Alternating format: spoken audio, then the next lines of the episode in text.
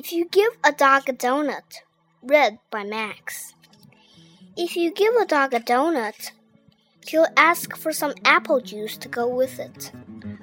When you give him the juice, he'll drink it all up. Then he'll ask for more. There won't be any left, so he'll want to make his own. He'll go outside to pick apples. When he's up in the tree, he'll toss you one. Throwing the apple will make him think of baseball.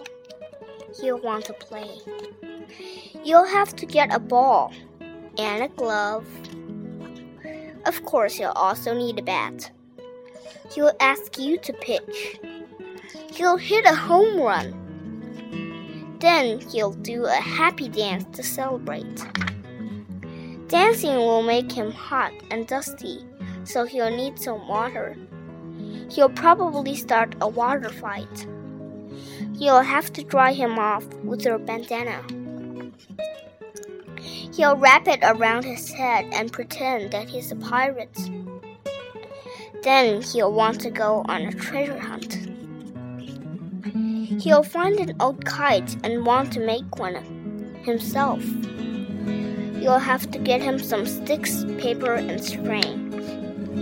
When the kite is finished, he'll want to fly it. It'll go higher and higher until it gets tangled in the apple tree.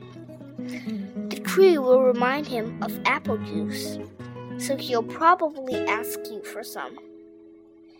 And chances are, if he asks for some apple juice, he'll want a donut to go with it.